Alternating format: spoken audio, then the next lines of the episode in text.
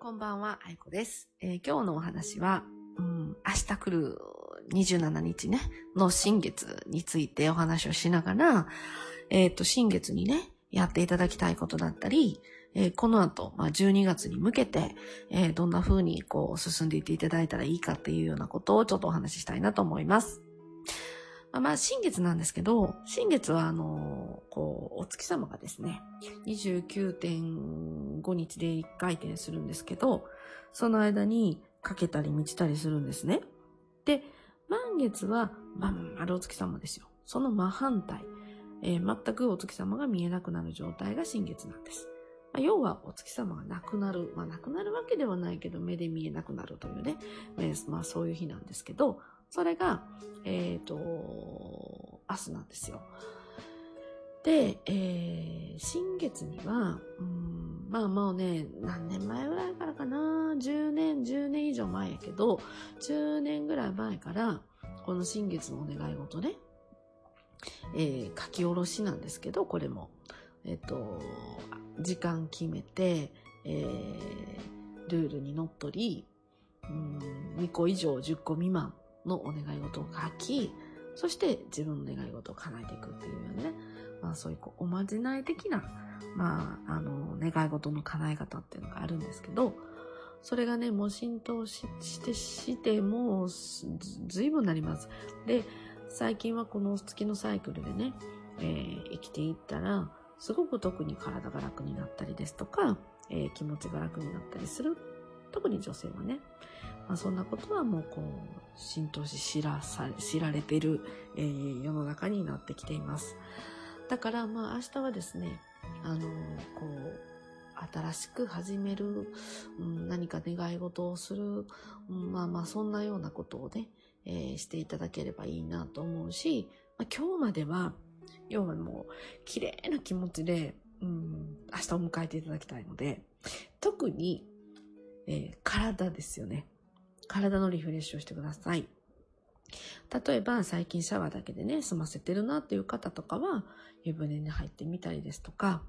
あと、あの、まあ、ちょっとね、もう今日夜だから、あまりこうね、バタバタするのは難しいかもしれませんけど、綺麗にシーツ、お布団ね、シーツを変えてみるとか、枕カバーだけでも変えてみるとか、ちょっとそれが難しいようでしたら、あの、ちょっとタオルを引いてみるとか、まあそんな風にして、皮膚に当たる部分をすごく清潔にするとか、あと、あの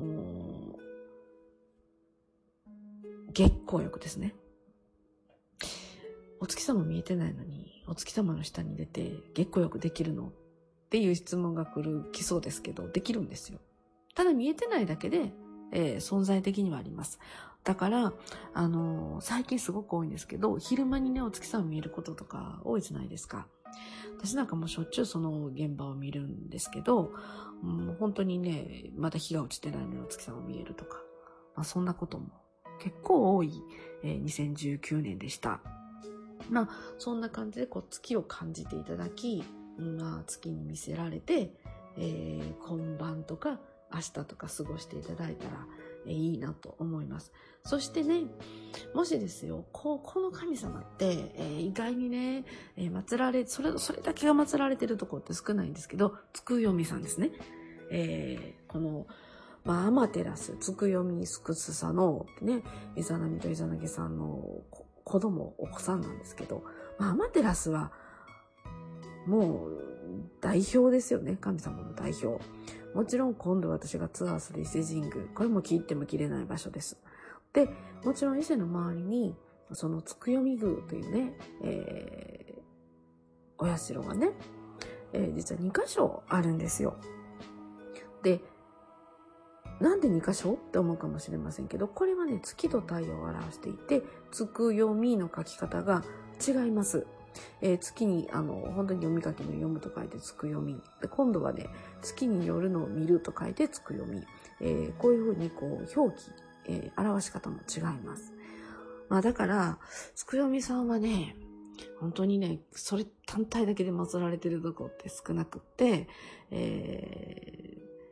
もしですよ、お近くにつくよみ宮があれば、ぜひ、この1日2日3日の間に行ってください。まあなかなかないけど、でも、あります。うん、つくよみさんに言っていただき、えー、新月を迎えていただくと、このタイミングはとてもいいです。で、あとね、新月は48時間有効的に、あの、すごくこう、願い事を聞き入れてくれるっていう、まあ、そういうルールがあるので、その間にね、つくよみさんも、えー、ちょっとお参りしながら、うん、新月のお願い事をして、そして、えー、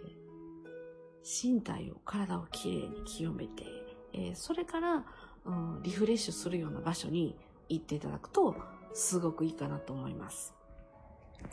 リフレッシュとリラックスと、で、あの、そういうサイクルに今のこのタイミングでしておくと、えっ、ー、とね、まあ、まあ年末近いっていうのもあるんですけど、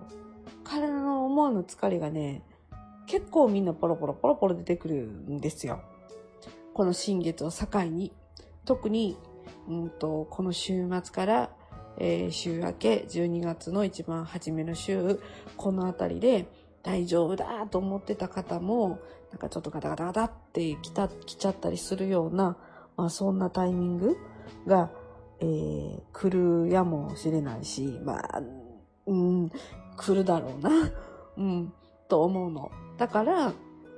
ちょっとね、あの、本当にこう、リフレッシュしたり、リラックスしたり、えっ、えー、と、今週は、そういうことに意識しつつ、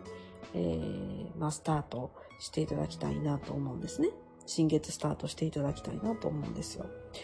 で、えっ、ー、とね、私の方はですね、うんと、ちょっと先行で、えー、明日の新月あたりから、伊勢の、えー、ちょっと申し込みの準備に入って、で、えー、まあ皆さんにもね、もう間もなくお伝えできるタイミングが来ております。うん。今日もね、そうそう、あのー、ちょっと私、テレビはほとんど見ないんですけど、あのね、最近ちょっとこう、実家に帰ってくることとかが多いので、パッとね、先ほどテレビつけたら、ちょうど、あの、柏原神宮ですよ。もう何日か前にもちょっと話題にしましたけど、柏原神宮に天皇皇后両陛下がね、向かわれてると。えー、もうそこをこう、タイムリーに通られてるっていうところを、ちょっとこう、情報番組で発見できたりとかして、うわーと思ってまた見てました。で、ね、そこの後は京都にも、えー、回られて、あと、あのー、東京にもね、戻られてから、えー、4代前のね、天皇様の、あところまで、えー、行かれるわけですけど、うん、まあ関西にお越しにいただけるっていうのはね、まあなかなか珍しいことだと思うし、まあそのテレビ番組で見てたんですけど、こんなに近くで見れるのは関西ならではです、みたいなことをおっしゃってました。それと、私これ初めて知ったんですけど、あの、天皇皇后が通られる前に、そのパトカーあるじゃないですか。パトカー3分前に3っていう黄色のね、ワッペンを貼って、えー、通るんですよ。で、2分前は通らず、1分前は通って、そこからずっと通っていかれるっていうね。それはね、初めて知りました。で、実際にテレビだったので、それがこう流れてたんですけど、へーっと思いながら見てたんですよ。まあ、そんなね、ちょっとこう、細かな、えー、いつも知れないようなことを、ちょっとね、まあテレビの方で見て知れて、なんかまたこう、ね、えー、22、23の余波というか、まあそんなことをこう感じさせてくれる、えー、夕刻のひとときでした。さあ、えー、またね、明日もどんなお話をしようかなと思いながら、えー、またすぐ一日が経ってしまうなと、えー、そんなことを考えながら、えー、今宵もまだね、私ちょっとやることがあったり、えー、今日はね、珍しく、あんまり最近夜は人に会わなかったんですけど、ちょっとね、えー、ある方とお会いして、久しぶりの方とね、お会いして、またちょっとそんなお話もできたらいいかなと思っています。じゃあまた明日も、えー、聞いてください。愛子でした。